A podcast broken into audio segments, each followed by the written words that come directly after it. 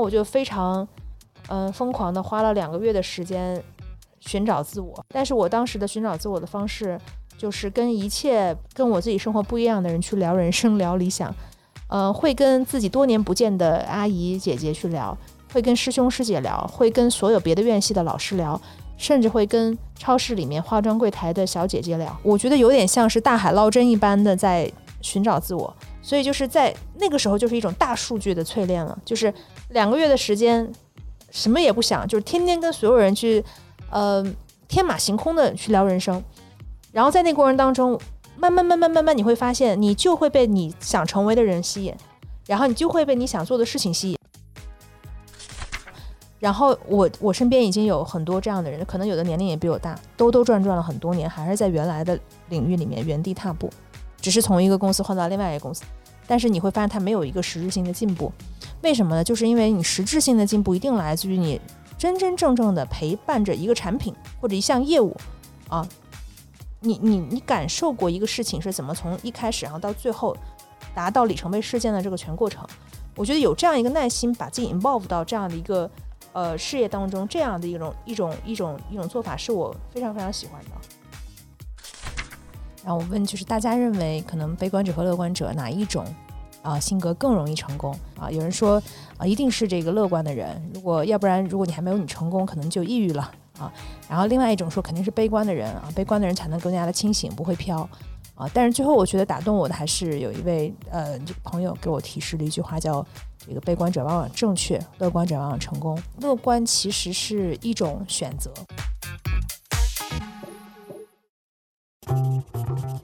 欢迎收听飞书旗下的《组织进化论》，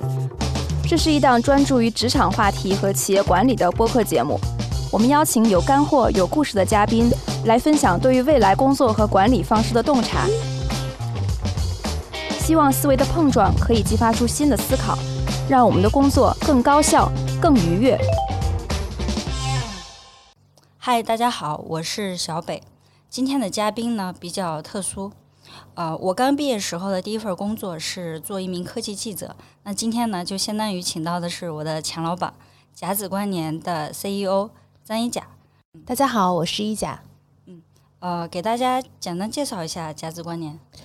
好的，嗯，甲子光年呢，我们定位于叫中国科技产业智库，我们做了媒体、智库、会议、投行、会员、视频等等的业务。啊，其实目标只有一个，就是推动中国科技产业化和产业科技化的进程，不断的去跟踪啊新一代的科技产业的发展。有一句话呢，叫“见自己，见天地，见众生”。这句话呢，按我自己的理解，其中的一层意思是，就我们自己仅凭自己是很难认识和了解自己的，在见他人、在认识、了解，甚至是和他人的亲密关系中，我们才能够更好的了解自己，做自己。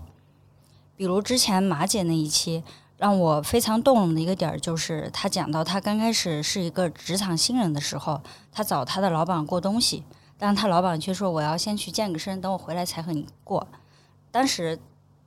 她讲的就非常让我感动。她说，虽然她没有资格去要求别人怎么怎么做，但当时她就告诉自己，我以后一定不要成为这样的人，一定不要因为去做自己的私事儿，然后去让别人等他。所以说，我做这类偏人物类的节目，其实就是想要让大家认识一些跟自己不一样的人。然后大家听完之后呢，如果觉得这个人身上有很闪光的地方，就可以被影响到，觉得哦，我要成为一个更好的人。那或者也可以觉得，哦，这个不是我想成为的人，我一定不要这样。所以说，我我邀请一甲的原因，就是我觉得你是一个，嗯，至少是我非常欣赏的人。我觉得你身上是有非常独特的一些特质，所以很想介绍你给大家认识。好的，谢谢。对，呃，常规来讲呢，都是嘉宾先自己介绍自己，但是今天呢，因为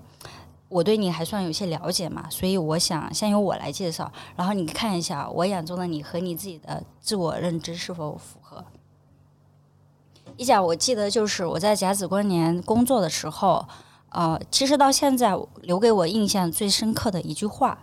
叫“悲观者往往正确，乐观者往往成功”。我忘了是在一个什么场合下，然后你去讲这句话。所以说，你给我在我的认知中对你最大的印象就是你是一个非常乐观的人。嗯对，我觉得 这句话是二零一八年的夹子引力啊，就是我们当时的年会。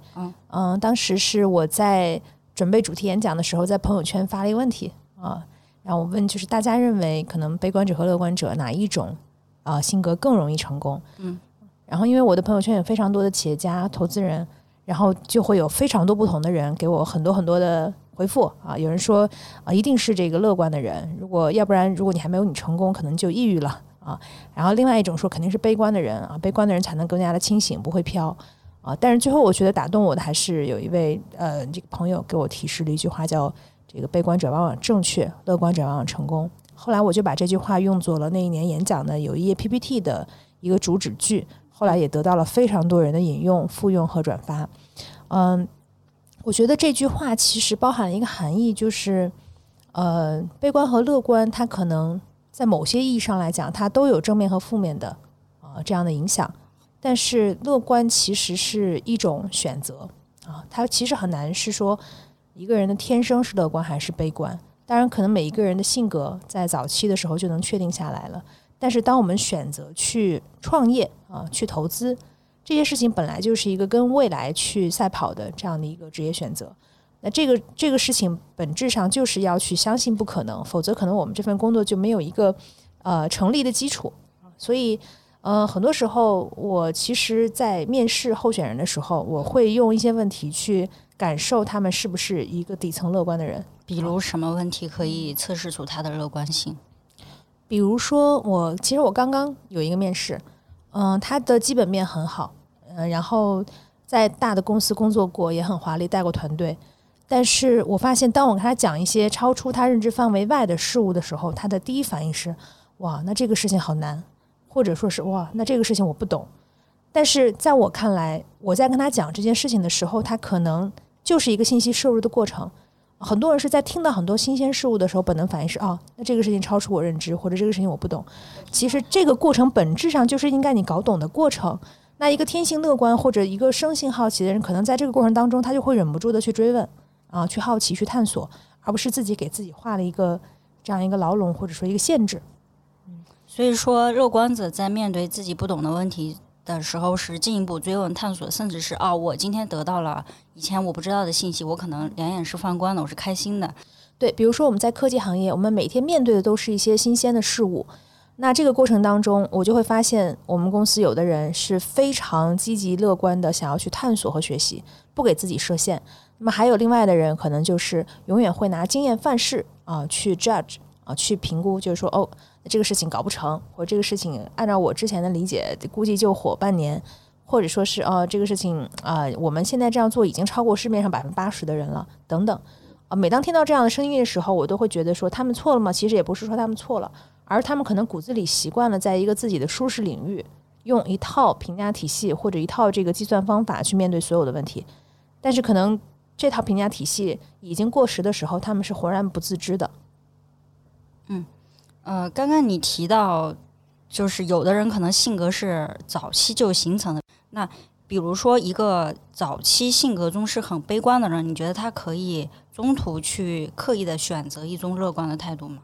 我觉得我是，你原来是悲观的吗？我我的底层应该是一个悲观的人啊。那你从什么时候开始觉得有了这种转变？呃，我的底层是悲观，来自于呃，因为我自己是学数学，嗯啊、然后你放眼时间的长河，我们会发现，至少在我的这个学科里，它是一个有几千年历史的一个学科，大部分人的一生其实都很难爬到巨人的肩膀上，啊、所以如果我真的拿自己去和我心中最理想的一些这个，比如说数学世界真正的在历史上留下呃这个光芒的人来讲，可能我会觉得自己是永远达不到那样的一个高度啊。以及呢，就是我底层还有一个价值观，就是说有很多的事情其实它是没有那么有现实意义的，我们没有那么追求经世致用，反倒是比较追求一些务虚的东西。啊。比如说，我们用一个英文单词讲，就是 legacy 啊，就是你的精神遗产。啊，你写了一本书，或者是发明了一个公式。啊，或者是寻找到了一种方法，然后代代传承，可能几代之后你启发到了一个学者啊，他是爱因斯坦。啊，或者他是下一个天才式的人物。所以在这样的一种底层的基基底色里面，其实我对于很多的短期的回报，可能有一种天然的抵抗或者天然的抵制啊。然后，但是我在成为创业者之后，我发现其实是你没有办法说你一边作为一个创业者，一边又用一个学者的眼光去看待这个世界。创业者的逻辑就不是这样了，创业者的逻辑一定是这种以终为始的，我就是要定义目标，五年目标、三年目标、一年目标、半年目标，而且有的战略可能是定了三年，然后执行半年，动态调整啊，而且你要一定程度上来讲要有短期的正反馈，然后才会有一些动力去激励你的团队。然后去赢下一个又一个小战役，然后才能会跑赢这个马拉松。所以从这个角度来讲，我觉得创业它就是要求一个人能够去呃非常乐观的去设置你的预期，并且能够相对乐观的去设置你团队的预期，影响自己，影响团队，影响客户，影响投资人，影响市场啊。这种能量其实是需要一个人不断的去把这个能量辐射给身边的人的啊。所以是这样的一个模式。然后我自己就会发现，有的人就是有这样一个场域，他说的话可能就会让别人觉得愿意为他和他一起奋斗啊。但是可能有的人他没有这个场域的时候，大家就鸟兽散啊。所以我可能就会越来越逼着自己变成一个更加呃这个乐观的人，然后也能够让大家在底层上来讲，这个团队也好，然后整个我身边的人来讲，都感受到这种正向的能量。对，所以你以前是北大数学系毕业的嘛？所以其实一直到创业，因为相当于是因为职业，你才变得乐观，或者说选择乐观，或者必须乐观。我觉得这个本质上是理性驱动的一种感性啊，就是因为我认为乐观才是一个正确的方式，所以当我乐观的时候，我不会怀疑自己啊。在原来，可能我会每当我乐观的时候，我都会在想，我是不是飘了？我是不是骄傲了？嗯，然后我是不是不配去乐观？嗯，因为小时候，你知道，其实像我这样的很多从小城市，然后考上北大清华，呃的这样的人，骨子里面我们是相信说，一定是天道酬勤。如果我我我不相信运气啊，如果说一个事情是因为运气给到了我，我本能的反应是我不配。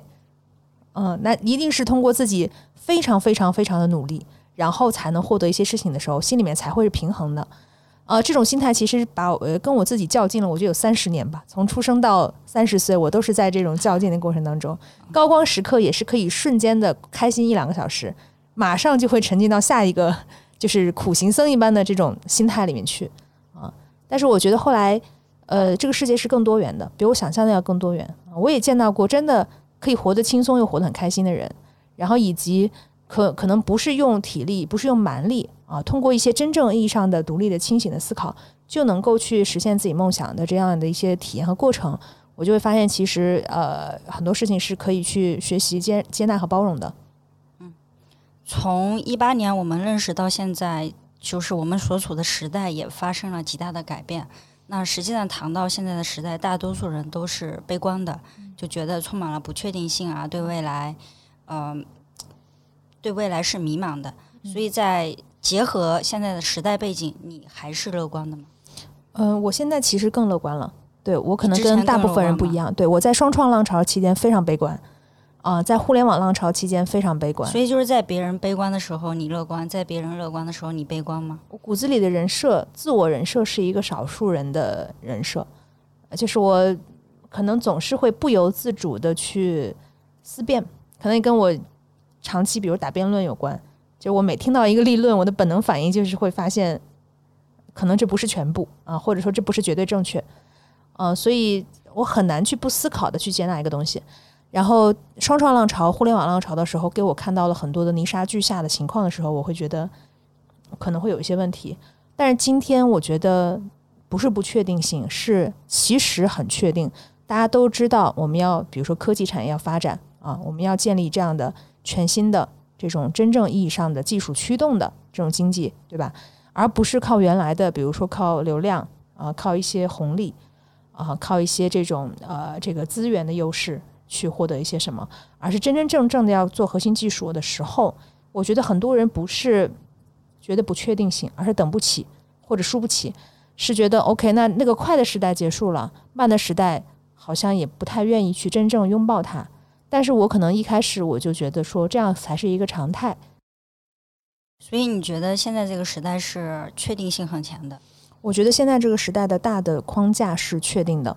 这个大框架是指技术发展的框架吗？呃，我我只谈经济发展的话，我觉得科技和产业的融合是未来十年最确定的一个母题。我们当年做文章的时候，经常讨论母题，嗯啊，就这是一个最确定的母题。嗯，用技术来推动产业的提质、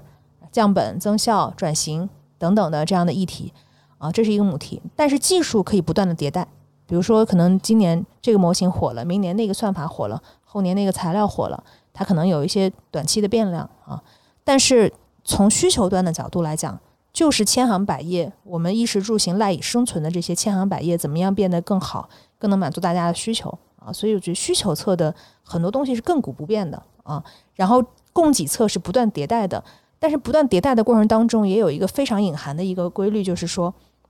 一定是顺应需求更快，然后更高更强。啊，更丰富、更便宜，它其实是有一个向心力的。那你在了解这个向心力和这个规律之后，你会再去看待不同的一些新兴事物的时候，大家的底色是一样的。所以说，总结来说，就是我们的时代从一个过去，比如说红利、流量，这是过去的高频词汇，呃，由红利驱动到现在一个回归到世界发展的本质，就是驱呃技术驱动。呃，我觉得这是一个纯粹商业视角的一个命题啊。当然，这个社会商业只是一小部分啊，我们还会有很多别的视角，比如说我们的幸福感、我们的民生啊等等很多的这样的视角啊。但纯从商业视角的话，我觉得不是没有机会，只是这个机会长的样子跟过去的那波红利不一样。原来可能你会赌三年赚一百倍，你今年现在你可能一年涨百分之三十啊，可能是不一样的一个逻辑。嗯，所以讲你刚刚聊到的这个对时代的理解。我觉得更多是作为一个创业者和投资人的视角的，那就是如果从现在普通的年轻人的视角，你觉得他们怎么去看待这个时代？因为我不知道你有没有观察到或者觉察到，在工作中或者职场中，大多数年轻人，包括工作三五年的。呃，稍微成熟一点职场人和一些即将毕业或者和刚毕业的职场新人，大家是普遍弥漫着一种迷茫、不确定、悲观的情绪和心态的。嗯，你觉得这个情绪是有多普遍？我觉得还是挺普遍的。嗯，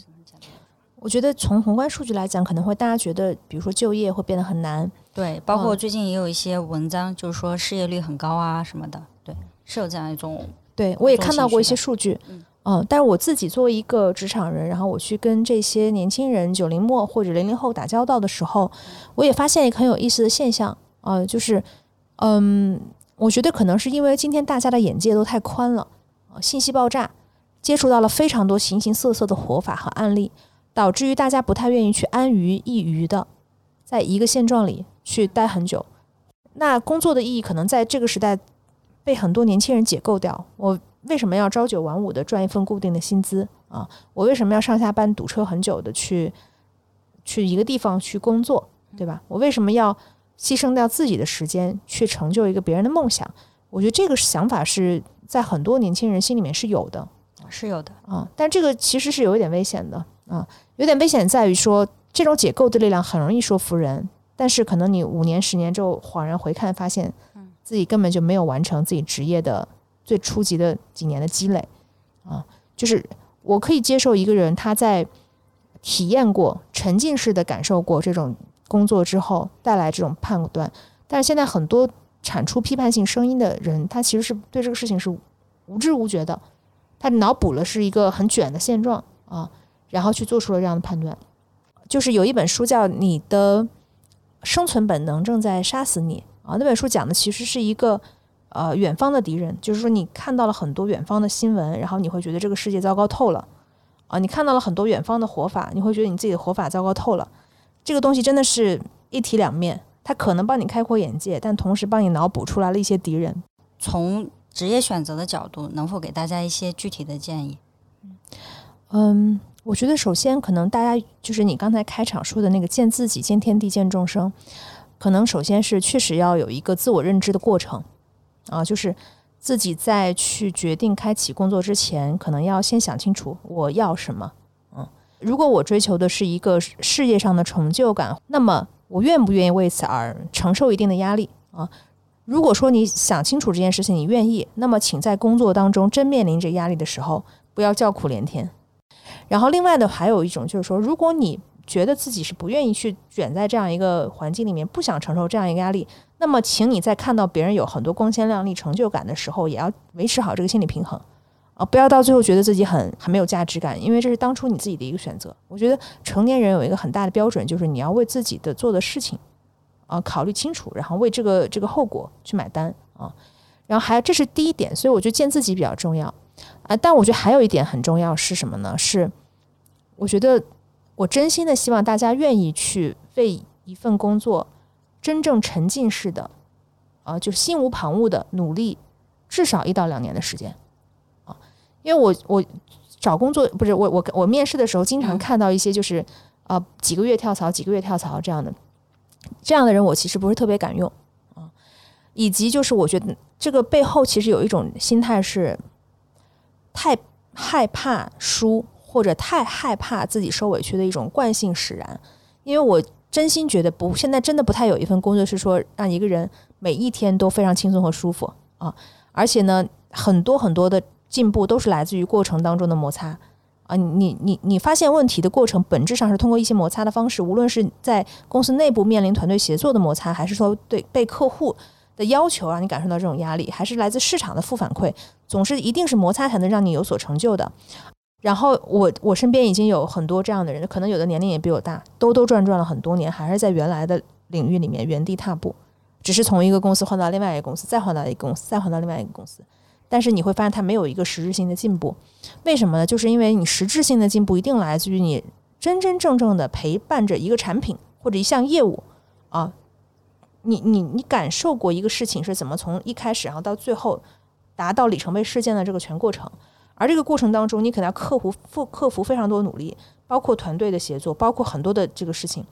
然后，当你真正能够看到这样一个阶段性结果的时候，可能已经半年、一年过去了啊。我觉得有这样一个耐心，把自己 involve 到这样的一个呃事业当中，这样的一种一种一种一种做法，是我非常非常喜欢的啊。就他真的是在愿意陪跑啊，愿意在一件事情上去花时间、花心思。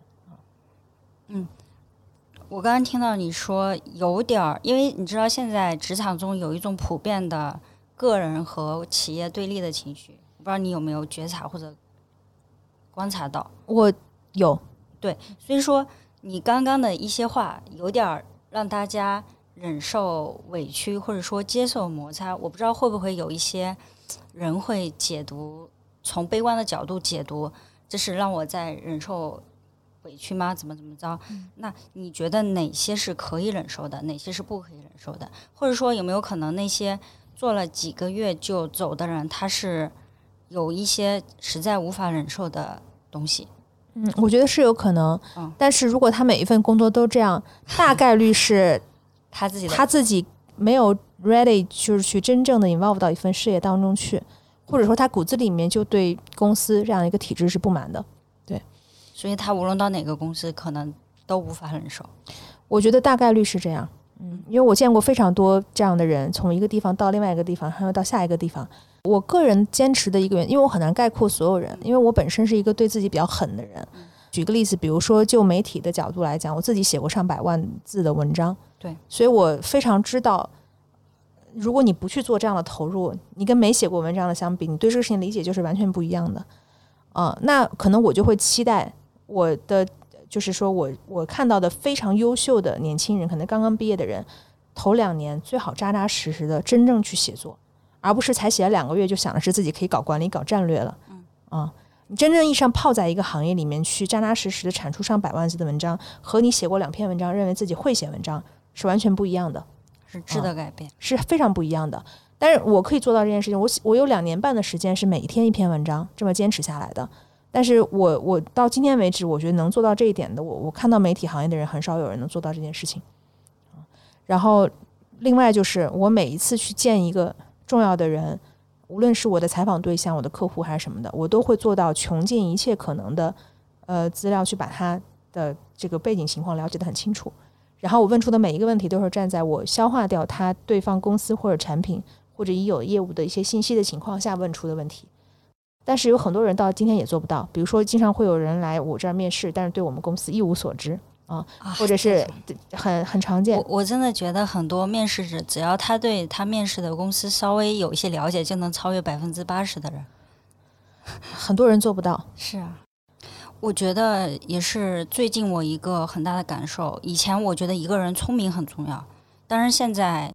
在聪明上是拉不开差距的。在哪里能拉开差距呢？在就你刚刚说的对这个事儿的投入度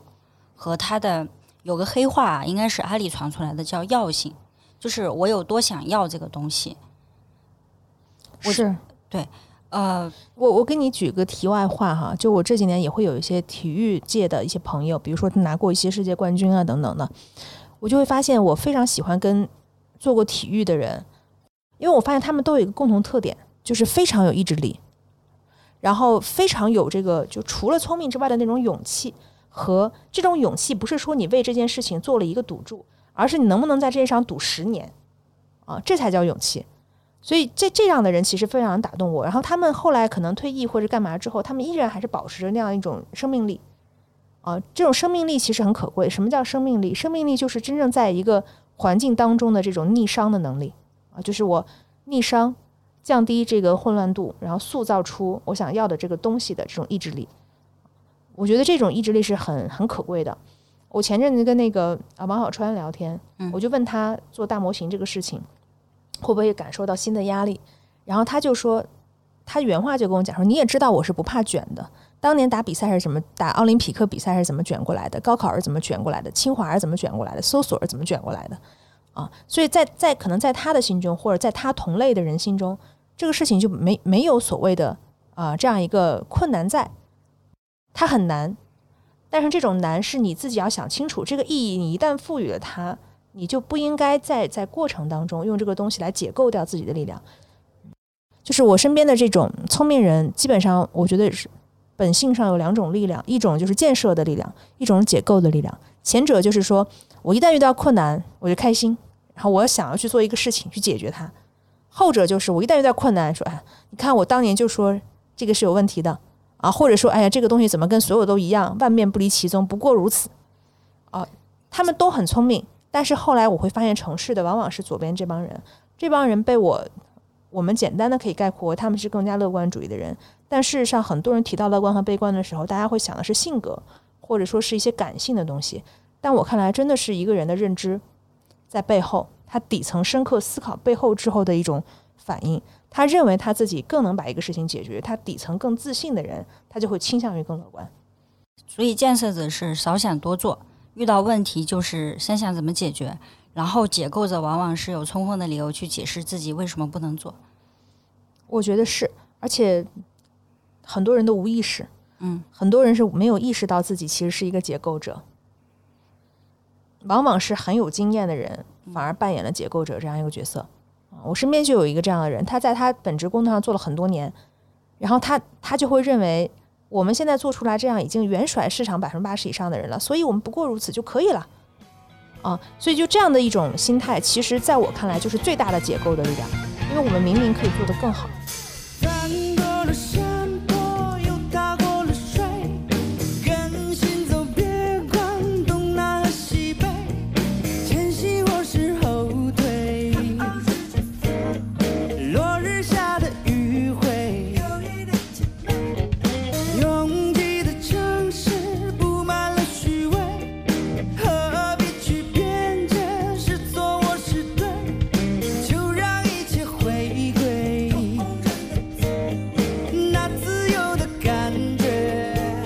刚刚你也多次提到理性和感性，哦、回到刚刚的问题，在我心中你是一个什么样的人？对于理性和感性，我也觉得你很独特。你是刚刚说到你是北大数学系毕业，然后你又从事了文化传媒这样一个看起来有点感性的事业，所以我一直觉得你是一个极度理性，但同时又又非常感性的人。当时那个母校就北大出过一本书，叫《七十年七十人》，然后我是其中七十人之一。那篇文章就叫啊就张一甲冒号极致感性与极致理性的焦点。啊，我觉得这个标题起的还是比较呃契合我 真实的。嗯但我觉得你的底层是理性。对我觉得应该是，其实很多呃，很多人会觉得感性理性是对立的，就像乐观悲观是对立的。但今天因为我研究人工智能比较多啊、然后我打一个比方，我觉得这个东西其实就很像大数据跟小数据的这样一个区别啊，就是呃，感性它其实是一个大数据啊，理性可能是一个小数据啊。什么叫大数据？什么叫小数据？嗯、小数据你可以简单理解为相对少的信息量，然后你通过因果推推理啊，然后你就可以推出来一个东西啊。比如说，因为我今天生病了，所以我今天不能吃什么什么啊。然后感性的东西是我今天特别想吃什么，但我不知道为什么。嗯，对。但是这种感性背后其实是大量的信号输入和输出，只是你自己不知道而已啊。它是一种综合的本能的直觉啊。如果用人工智能的话话，其实感性是一种对于计算机来讲更难的能力啊，理性的就是偏逻辑分析的是一种更简单的能力。因为呃，莫拉维克悖论说的是什么？说的是你要让一个计算机像一个成年人一样去逻辑推理，只需要很少的算力。但你要让一个计算机像一个孩子一样有本能反应，并且会哭，然后会做一些婴儿般的动作，它是需要很大的计算能力的。啊就是人其实最大的，我觉得人之所以为人，那个感性的部分非常非常的宝贵，这也是我一直在呵护的东西。但是理性它其实是有一个，我觉得有一个很重要的意识，它会在关键时刻帮助我们跳出来，然后可能更有大局观的去想一些问题。嗯比如说，当你去看那天我就之前我跟我有一个好的姐叫梁宁，然后她就跟我聊了一个很好很有意思的事情，说。她只要去跟一个公司的中层或者是呃基层的员工去聊天，所有人都会觉得他自己的公司烂透了。这就是为什么当年能够拿住腾讯股票超过十年的，基本都不是腾讯内部的人啊。因为你在内部的话，你可能会信息过载啊，然后你天天看到就是这儿这个不行了，那个太乱透了，管理有混乱，或者是战略不行啊，或者是要裁员，全是这样的信息。但你从外部的框架来看，可能在市场当中，它已经是一个非常棒的一个公司了。所以从这个角度来讲的话，我们可能需要一个心里面的一个平衡尺子，就是在感性的世界和理性的世界里面，要适当的做一些平衡。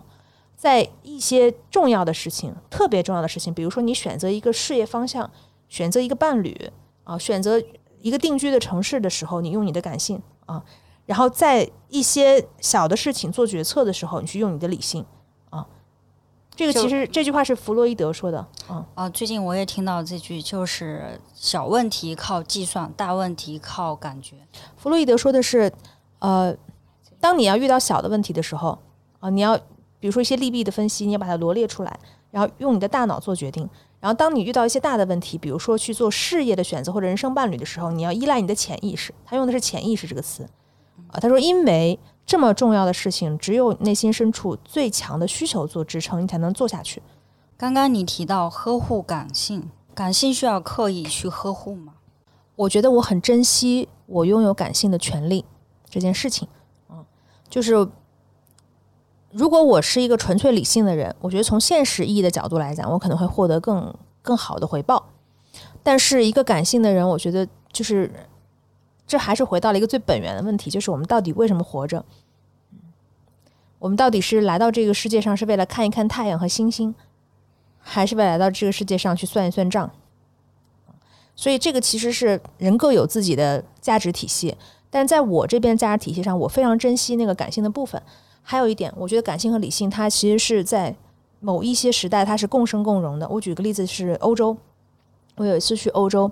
然后去意大利去看他那个文艺复兴当年的那些作品，你会发现那个东西就是极致的理性和极致的感性在同一个时代爆发带来的璀璨的结果。我看过达芬奇传，就是达芬奇所有的作品，比如说《最后的晚餐》《蒙娜丽莎》，它背后都是他有一些建筑学、工程师或者科学。我就记得他为了画那个动物，去观察它翅膀振动时候的气体流动，所以这些所有的艺术都是在科技的基础上。达芬奇就是我的呃，就是偶像之一。嗯，我当时在现场也看了达芬奇的这个作品，给我的感觉就是说，你知道科技振兴，它很大程度上是理性派主导的，文艺复兴很大程度上是感性派主导的。但是你要从大历史观的角度来讲，他们两者是共生共荣的。就是如果你只有科技而没有文艺的话，其实你的科技就是一个嗯一个像像一个没有被砌过水泥的一个毛坯房一样啊嗯。然后，如果你没有没有科技的支撑，只搞文艺的话，你的文艺也是没有办法嫁接最璀璨的这样的一个根基的，就变成了无本之木。嗯，对，而且真正的理科生有非常多的人有很多的艺术爱好。我们在书院的时候，我们当时做合唱，然后有人会编曲、伴奏、指挥、跳舞、领唱等等的，很多的就是数学很强的人，他的艺术细胞也很强。这个事情我觉得不是特别的矛盾。第三个啊，我对你的感觉，这个其实之前没怎么跟你聊过。我觉得你很孤独。OK，比如说之前我们刚刚你也提到你自己的人设是少数人的路，你觉得这种孤独是来源于你这种要做少数人吗？我觉得可能我我回忆了一下，啊我人生当中第一次体会到孤独这种，或者我意识到我孤独是我高中的时候。嗯可能我觉得那个时候是因为自己的路径开始非主流，开始非主流，就是 开始要全国各地打比赛，哦然后要去陌生的城市，不断的去做一些超出自己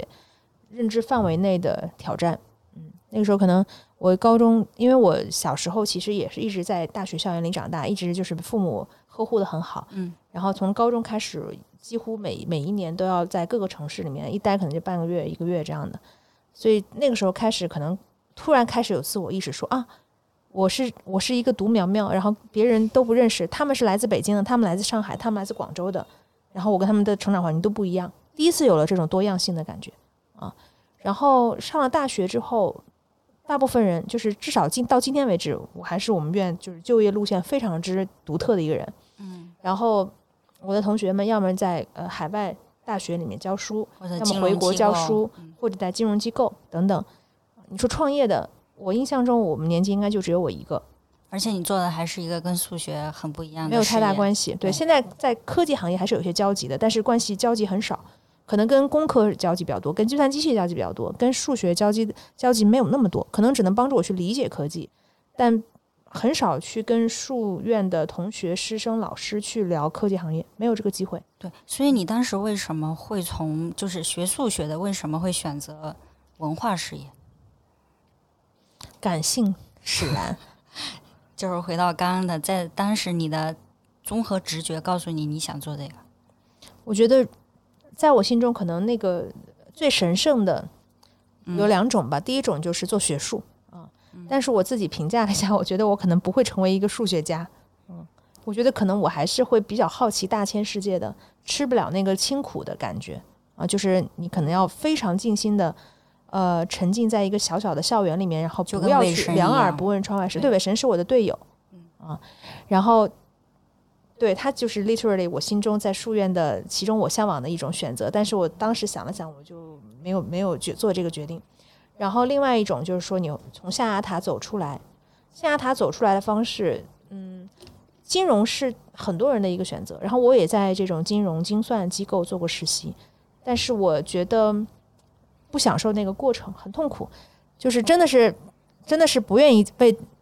无数的表格而加班。不愿意把自己的脑袋瓜儿都用来去算利息啊，就是类似于这样的事情，不是很愿意去做。然后我觉得可能那样的话，我就得做好一个决定，是我要不要拿我的时间、生命去换直接换钱，而除此以外，可能没有太多别的东西，意义感没有太多。然后我就在想，还有没有第三种可能性？嗯，然后我就非常嗯疯狂的花了两个月的时间寻找自我，就是怎么寻找？去西藏了是吧？我记得。啊，不是不是，那大学的时候还没有还没有养成这种到远走高飞的地方寻找自我，但是我当时的寻找自我的方式就是跟一切跟我自己生活不一样的人去聊人生、聊理想，呃，会跟自己多年不见的阿姨姐姐去聊，会跟师兄师姐聊，会跟所有别的院系的老师聊，甚至会跟超市里面化妆柜台的小姐姐聊。这个跟我们今天我开头说的一样，就是当你认不清自己的时候，去见识一下他人，就会帮助你更好的认清自己。对，白天去跟他们聊，晚上回来写日记，每天在在跟自己对话。然后寒假回到家之后，我就打开一个电脑，让自己毫无目的的去看自己想看的文艺作品。然后我就在有，我觉得有点像是大海捞针一般的在寻找自我啊。然后后来我就突然意识到说，那个东西其实本来就是我很喜欢的，就是跟内容、跟文化啊、跟影响力相关的东西，是我最喜欢的。是不由自主，你就会花更多时间在那些地方，不由自主就会花更多时间想跟那样的人聊天。所以就是在那个时候，就是一种大数据的淬炼了，就是嗯两个月的时间，什么也不想，就是天天跟所有人去，呃，天马行空的去聊人生。然后在那个过程当中，慢慢慢慢慢慢，你会发现，你就会被你想成为的人吸引，然后你就会被你想做的事情吸引，然后你就会在那个事情上花更多的时间、更多的时间、更多的时间，直到我就非常确定说，哦，我就要这样。然后我所以就后来就在大三的时候就做了这个决定，我就说，我我不管不管我未来这个东西有没有那么清晰，至少我敢于去放弃掉学术的道路、金融的道路这两条道路，我是彻彻底底的放弃，就是没有去保研，也没有去找相关的工作。嗯所以说，这个就是你在见众生嘛。我记得在创立甲子观年之前，你是去了西藏嘛？这种类似于见天地的事情，嗯，是不是也有助于我们去想清楚、我觉得天地？天地有两个含义，西藏我是很喜欢，然后我也很喜欢出去玩。我刚刚从那个墨西哥回来，嗯我很喜欢去那种跟呃我们城市生活完全不一样的地方，比如西藏，我去呃跟藏民一起生活过半个月的时间。啊、然后在墨西哥去跟当地的 local 土著玛雅人交流啊、就这样的交流，其实会让我会觉得，原来自己很多自己很 struggle 的一些东西，其实在那个世界里完全就不存在。嗯，对。但是这个不是见天地最重要的，呃那个更多是用来放松的。嗯，见天地最重要的，我觉得就是你要见完全超出自己体系的、比自己厉害的和更丰富的不同类型的人。另一片天地。对，见自己更多的是寻找自己喜欢什么，然后在我的能力范围之内，哪方面是我的擅擅长的、不擅长的。见天地的部分，就是真正意义上的了解世界之大，无奇不有。啊、然后有有有企业做得好的，有学术做得好的，有搞艺术做得好的，对吧？有各种各样领域的非常厉害的人，也会有把这些东西都获得了，也直接扔掉，什么也不要的人啊。有往上爬阶级的人，有反阶级的人都有。然后这个是见天地的过程，然后我觉得见众生的过程更像是一种回馈社会、回馈大众的这样一个阶段。我自己觉得我还没有到那个阶段，就比如说到了我四五十岁，或者是我决定就是说我工作可以放一放，然后可以变得比较清闲的时候，我就去做一些，比如说公益，去做一些呃这个一些更多的别的事情，去为就是没有任何目的性的去去观察和回馈这个这个世界，那可能叫见众生的部分。嗯见天地的部分，我想到一句话说：先去见世界、走世界，然后才能有世界观。就是你先去进行一些地理上的突破，你的世界观、价值观才可能会有新的突破，或者说更好的被塑造。是的，但是我觉得这里面有一个误区，就是不一定是地理上的突破。我见过各种 gap year 一年回来照样还是那个自己的。对，就是就像你说的，就是你不仅是去旅行、去旅游景点打个卡，就像你刚才说，你会跟当地人去交流，是真正的融入到当地的生活方式的那种。比如说我刚毕业的时候，我也没有工作，我是先到美国一个五十多度的沙漠小镇里边生活了三个月。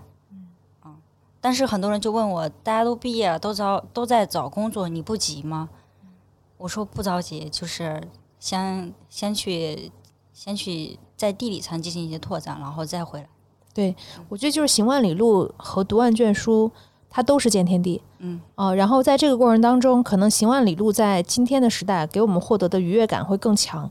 读万卷书有的时候可能都不一定有这样的一个环境和场域，让你可以安下心来去这样去做。呃，但是我觉得见天地很大程度上就是保持一种开放的雷达，就是你真的能够感受到大家是的多样性和这个世界的无尽可能。你知道，有的人就是我说那种去 gap year 了很久回来还是没有变的，嗯，就有点类似于他每天看着这么多形形色色的很好的事物，然后依然觉得说 OK 我不懂，然后我也不想，我也不好奇，我就想做自己的这个事儿，是一样的。就是他们的那个屏障是自己的一个隐形的屏障，不是一个地理位置或者说是一个什么环境的屏障。就是对，所以总体来说，就是以一颗开放的心再出再出去才有用。嗯，回到开头，我想要聊的就是你提到从高中开始，大学你都走了跟别人不太一样的路，你觉得很孤独。那现在的话，就是你这个少数人的路已经是一种习惯，或者说你就已经在这条路上很多年了，那你还会有这种孤独感吗？孤独感，我觉得每天都会有吧。但是我现在还是呃挺喜欢这种感觉。比如说像我这样的是创业者，呃，孤独感在于说，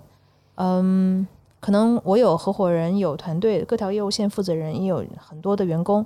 然后有很多客户，也有很多投资人啊。但是很多很多很多很重要的事情，还是需要我去自己想清楚做决定啊。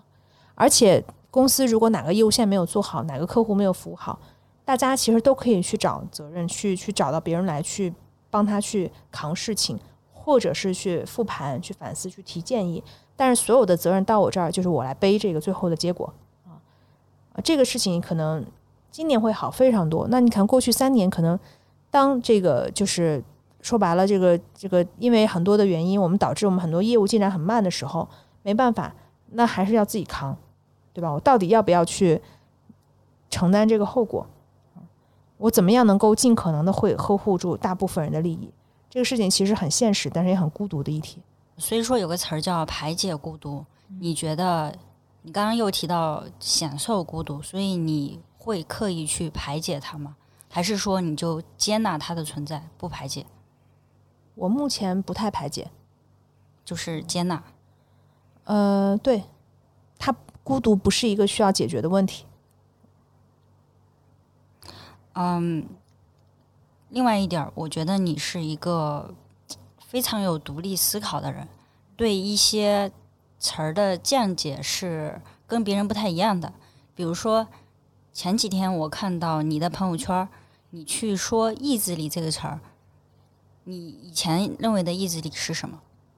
对，嗯，我我在朋友圈提到意志力这个词，是因为我前阵子正好机缘巧合的看了这个一部这个写张艺谋导演的纪录片啊，嗯叫《张艺谋的二零零八》，对我也看了，嗯，就讲了整个这个二零零八开幕式背后的整个这四年，大家是怎么把这个开幕式做出来的。呃，因为我自己也要涉及到和产出很多内容，所以看起来还是非常非常有共鸣的。嗯，呃，然后后来我就发现，你说他为什么可以在那么大的一个压力下，以及他身边有那么多很厉害的人，观点不同的情况下，依然恪守自己心中的一个坚持，推翻一些该推翻的东西，然后坚持一些该坚持的东西。你说是靠他性格吗？我觉得不是啊，这个背后肯定是一种真正的眼界、艺术审美带来的坚信的这种信念啊。我为什么说这个理解跟我原来不太一样？可能我刚刚毕业的时候，我当时我有一个好朋友是一个电影导演，他就问我说：“那个一甲，你能跟我说一下什么是意志力吗？”他需要一个文案，我当然就直接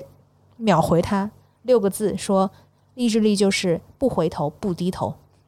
然后他觉得特别好，后来就用了啊。当时我也是这样，就是我觉得意志力就是永远不要往回看，呃，永远不要往低处看，就是你你需要一股劲儿去顶着，然后来支撑你的意志力。是一种感性的倔强，嗯，对，少女的倔强，对嗯，然后这种倔强就是属于不服输。你要是认为我不行，那我就证明给你看啊。然后你要是认为我可能会失败，那我就坚持给你看啊。然后你要是觉得我说的不对，那我就想尽办法去学习来证明我是对的，或者说我想办法找到一个更正确的东西。这是一种劲儿，但这种劲儿呢，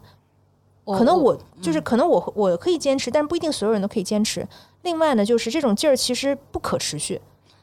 对我，我觉得现在越来越对这种所谓很多人经常会，比如说看了一个电影或者跟谁聊了一下，然后一下受到了激励，两天打鱼三天晒网，过几天这个劲儿就没了，就像恋爱一样，短短暂的激情是不可持续的。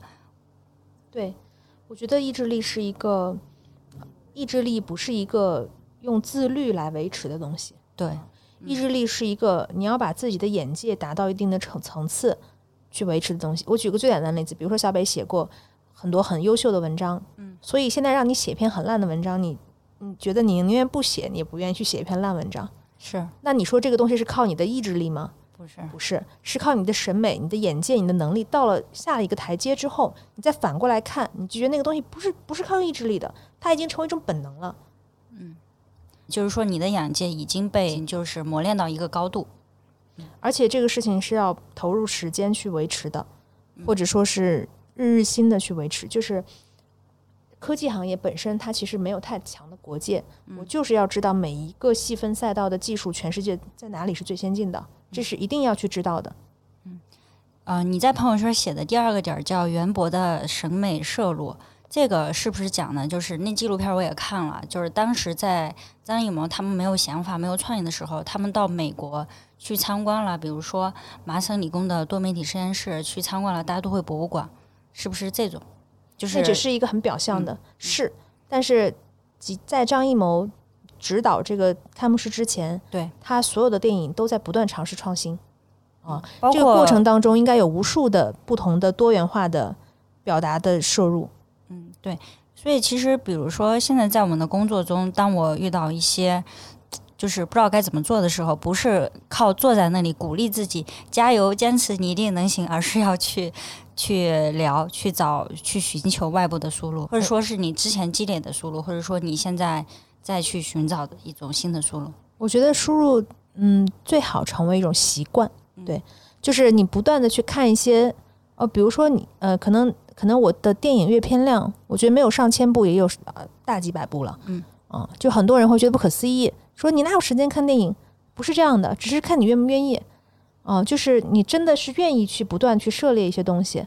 啊，然后你然后涉猎出来的很多东西都会转化成，比如说我很喜欢看韩国电影，啊，然后我可能会把一些工业化的这方面的能力，我就会直接类比到我的日常工作当中来，我就会知道什么东西叫做你既创新又有流水线化的作业方式，同时又能达到一个非常好的一个审美要求。所以我觉得意志力一直是一种能力，它不是一种品质。在我看来，就是全球性的眼界、渊博的审美摄入，还有就是知分寸的大局观，要体谅别人，也懂得舍弃，然后能够坚持己见，但是忘掉我执。当这一些所有的种种都形成一种本能的习惯，甚至你不用去有意去坚持、去自律的时候，就成就了真正的意志力。你对创业的理解是不是这几年也发生了一些改变？我其实很少用“创业”这个词，嗯，我可能只有在刚刚创业的时候会用这个词。现在我我无论是我们自己还是我们服务的客户，都很少用“创业”这个词，因为现在有很多可能已经做了十几年、二十多年的公司，也是创业心态；也有很多刚刚成立的公司，就是小作坊的心态，也不是创业心态。所以我觉得“创业”这个词可能会慢慢的不是那么重要。更重要的事情，我们要做一个什么事儿？比如说，我特别想去把智库这个事情做好，这个事情很难。也没有太多可以学习的对象啊，但是这个事情我觉得它足够有价值，这个价值可以支撑我走很久。就嗯，有人创业是为了 cash，有人创业是为了 asset，然后我觉得我创业更多是为了 legacy。就 cash 就是说你创业能给自己兜里装多少钱啊，legacy 实现财富自由。对嗯，asset 就是说你将来能给你孙子留多少钱。Legacy 是你能在这个世界上留下一个什么东西，比你自己的生命更长，这个是 legacy。比如说曹雪芹，他个人的人生其实很痛苦，但他留下了一部《红楼梦》啊。那你你是希望你你可以做一个选择，一个 A 选择是一生荣华富贵，B 选择是像曹雪芹一样大厦倾倒，体验了这种从就是由奢入俭的人生，但是留下一部《红楼梦》啊，你会选择哪一种人生？我可能会选择后一种吧。有很多人会选择后一种，嗯但是这只是事后去看。对，在事中的话，很多人还是会选择 A 的。所以我觉得很多事情是放开时间的维度，在历史的长河中是云淡风轻的。嗯，比如说你兜里面装了多少钱，比如说你阶段性一个事情成还是败啊、但是你很多人衡量的尺度就是啊，我这一年太水逆了，然后我这个工作实在太糟心了，这样去衡量的话，人生处处是磨难。但如果我觉得把时间尺度拉大的话，其实很多事情啊、都是一个必将必经的一个过程。而且像我们这样做内容的人，有一句话叫“文章赠命达”，啊，就是如果我不经历一些痛苦，我写不出好文章；我不感受到一些压力，我是无法知道那个压力能带给我什么东西的。因为创业过程中会涉及到企业管理嘛，呃，就比如你毕业之后，应该是我知道你在创立甲子关联之前，其实也没有很长的职场经历，所以说企业管理这件事儿对于你来说，你觉得很难吗？嗯、是我所有的事情里最难的一件事情。你觉得它难在哪？嗯，难在我觉得本质原因是最开始我一直有一个较劲的想法，认为我都可以这样做到，为什么你做不到？我用嗯这种想法衡量了每一个人。这个确实是所有管理者第一个坎儿。对，但是今天我觉得好非常多，是因为首先是因为我的团队引入了呃每条业务线都有一位得力的管理者，嗯啊、所以其实他们的管理经验直接就赋能到公司里面去，啊、然后他们就会让我看到什么叫物尽其用，人尽其才，而且是每一个人都有很强的长板，管理可能就是说扬长避短啊、但是我对创业的时候，我觉得我更多的是，呃，希望每一个人都是一支队伍的心态。但是这个事情也不是说不行，有的公司就是这样，而且有的我知道发展的非常好的公司也是这样的用人观，他们可能挑人挑的非常严苛啊，然后面面一个人可能面几个月，然后一次面试大几个小时，去这么去进来啊，但是嗯，他也能有所成就，但就会可能使得在早期我们想要去找人的时候就找不到人啊，所以我觉得这个是一个权衡。呃，现在夹子有在用飞书对吧？对我们是飞书最早的用户，嗯呃，飞书在管理上有帮到你一些吗？我觉得飞书的有几个功能都帮到我们了，一个是 OKR，嗯、o k r 帮到我们非常多，呃，然后还有一个是飞书的日历，嗯、就是各种会议的这种呃这种分享，然后第三个也是最有用的是飞书文档，嗯，就是嗯我们可以实现十个人一起写一篇文章，啊、然后我们甚至公司的一个核心的内部旗舰产品加斯大脑就直接放在飞书的知识库里。啊，然后这几个功能，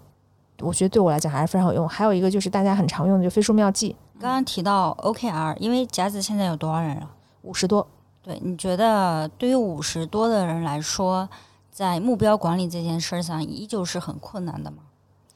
呃，我觉得不一定是很困难，嗯，但是会很麻烦。麻烦，对，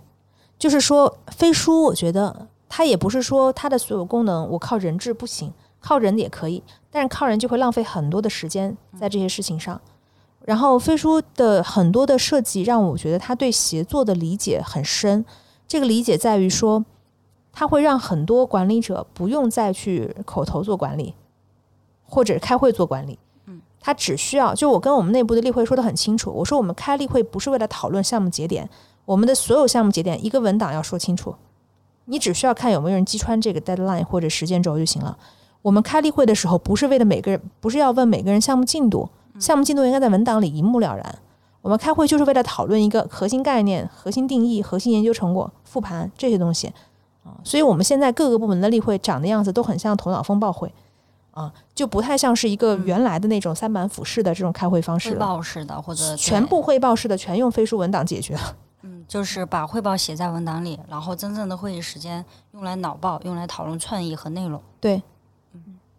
所以说，嗯，用飞书之后，你觉得管理这件事儿相对来说还是比之前简单很多？我觉得简单很多，而且我当时我应该是我们全公司最大的力推飞书的人。我当时直接在我们的微信的全公司群里发了一条消息，说从今天起我不再回复任何微信消息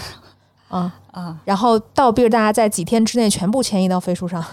嗯，就是如果你在飞书上约我的时间，我立刻回；但如果你在别的地方约我时间，我看不见，我看见了我也不会回复。就是我必须要用这种方式，就是强强行的扭大家的这个习惯，要不然还是会有人总是会过来问说：“一佳，你今天下午没有时间？”我说：“你看我日历。”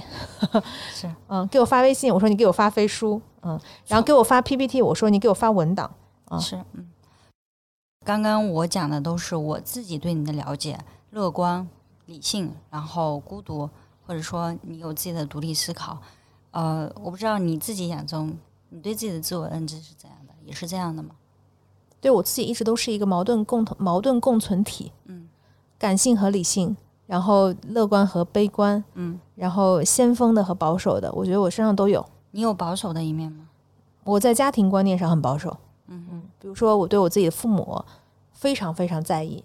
对，不仅在意他们的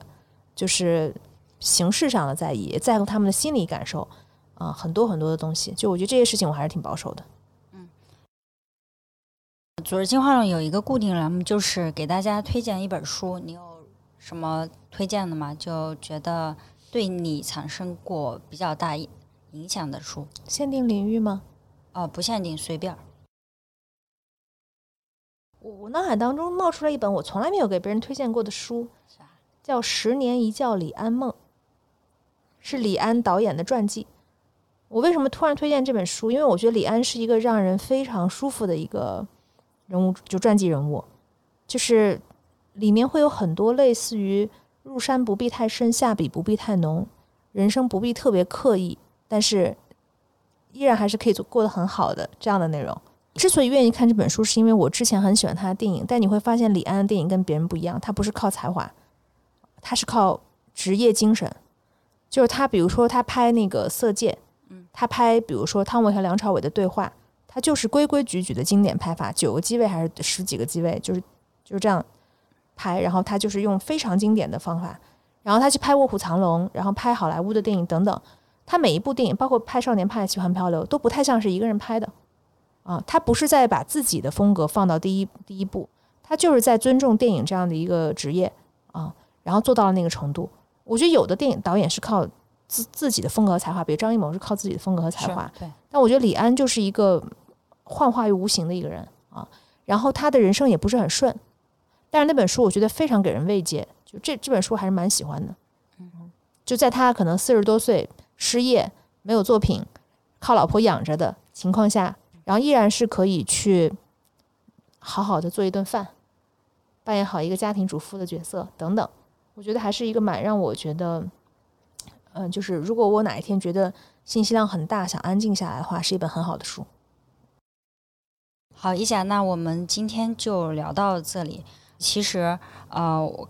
职业中第一份工作对一个职场人的塑造是很重要的。我觉得我也是一个相对来说很理性的人，我以及我也是一个很坚持独立思考的人。我觉得这个也是此前在甲子光年，嗯，对我一个很深远的影响。所以还是那句话，见他人，然后带来自己的改变。我觉得总体来说，你的乐观还是非常有感染力的。也希望能够多多少少感染到其他一部分人吧。嗯，好，谢谢一下，今天就聊到这里，谢谢，拜拜。拜拜。